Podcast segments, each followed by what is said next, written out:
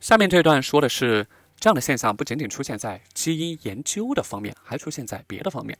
他说：“The team found these biases were reproduced in funding decisions made by NIH, the world's biggest sponsor of biomedical research. The team found these biases were reproduced.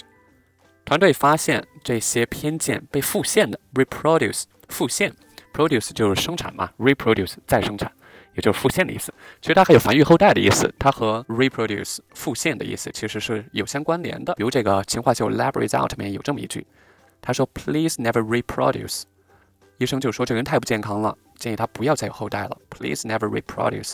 繁衍后代和在线两个词特别相通。文章里面说：“These biases were reproduce。”这些偏见、这些偏差，它被复现了。在哪个地方复现呢？In funding decisions。Funding decision，资金分配策略，made by America's National Institute of Health。什么的资金分配策略？就是美国国立卫生研究院的资金分配策略。然后逗号。他说：“The world's biggest sponsor of biomedical research 是世界上最大的生化研究赞助机构，说的就是美国国立卫生院，一般缩写为 NIH。也就是说，团队发现这些偏差，these biases were reproduced。”被复现了，在哪个地方复现呢？是在 funding decisions made by NIH，是在美国国立卫生研究院的资金分配策略也出现了这样的偏差，也就是他们倾向于把钱也投给被研究的最透彻的百分之十的基因上面去。这个偏差还在哪个地方有了？They also found similar patterns in drug development in the private sector. Private sector，私营部门，他们也在私营部门的药物开发中，drug development。发现类似的路子、类似的模式 （similar pattern）。然后是药物，药物它是用来做什么呢？Drugs are often made to tweak the behavior of the proteins that particular genes encode。药物通常是用来调节特定基因编码而成的蛋白质的行为。蛋白质的行为 （behavior of the proteins） 什么样的蛋白质呢？特定基因编码而成的 that particular genes encode。 所以药物通常是用来调节特定基因编码而成蛋白质的行为 （tweak） 这个地方调节、调整，它本应是拧，我们说拧耳朵。Tweak your ear, tweak the behavior，就是调节行为。然后咱们这下一句可能比较拗口，他说，Although there are presently drugs in development for 30% of disease-associated genes discovered before 1981, the same is true for only 2% of genes discovered since 2001。看起来比较拗口，但是咱们可以梳理一下。首先，这个 presently 目前就可以拿出来换成 now 或者 nowadays。 然后我们可以看，Although now there are drugs in development，然后 for 30% of disease-associated genes，然后 discovered before 1981。这一下就是，虽然目前开发中的药物 drugs in development 为了百分之三十的疾病相关的基因 for 30% of disease-associated genes，这些基因呢是在一九八一年以前发现的。 Discovered before 1981，处理一下就是目前开发的药物和百分之三十一九八一年以前发现的疾病相关的基因是相关联的。The same is true for only 2% of genes discovered since 2001. The same is true 就带着上半句的 There are drugs in development，也就是说 There are drugs in development now for only 2% of disease-associated genes discovered since 2001。就说目前开发的药物只与百分之二的 两千零一年以后发现的疾病相关的基因是相关联的。整句话反映出来就是药物研发的过程中，越早发现的基因越受关注，是这样一个意思。然后最后一小段，他说，No doubt much remains to be learned about even the best studied genes.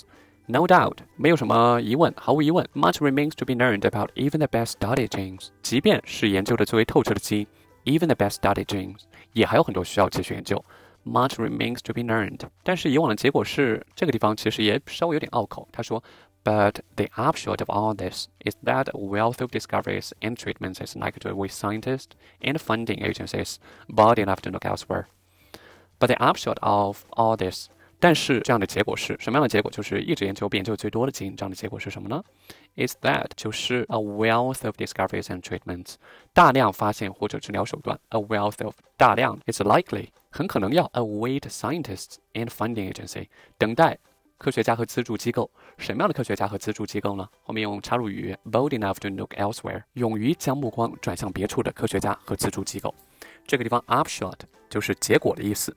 文中说的，如果研究者一直去研究那些变就是很透彻的基因，结果会是这样。那 upshot will be like this。比如给大家张图片，It's awful that you've got cancer。癌症真的是很吓人呢。But the upshot is，可是结果就是 ，that you lose this last stubborn twenty pounds of fat in fifty years of life。 你很可能会甩掉二十磅顽固的脂肪以及五十年的人生。But the upshot is，可是结果就是 upshot，结果 a wealth of 大量的大量的发现和治疗手段，a wealth of discoveries and treatments。wealth 本身是财富的意思，a wealth of 就是大量的，也比较容易联想到。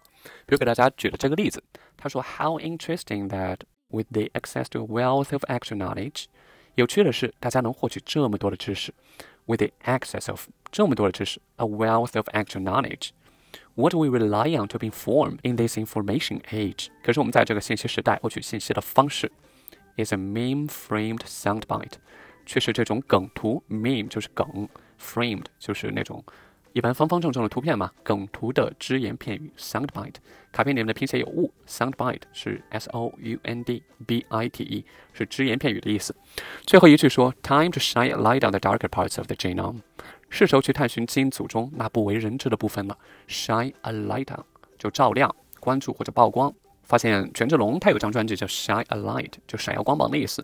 然后美国歌手 Banners 也有一首歌叫 Shine a Light，然后还有几个歌手的歌名都叫这个 Shine Light，看来是大家都爱用这三个词当歌名。This mission is to shine a light on all forms of slavery。这个任务是为了弄清各种形式的奴隶制。Is to shine a light on，为了弄清是这样的意思。他说：“Time to shine light on the darker parts of the genome，是时候去探寻基因组中那不为人知的部分了。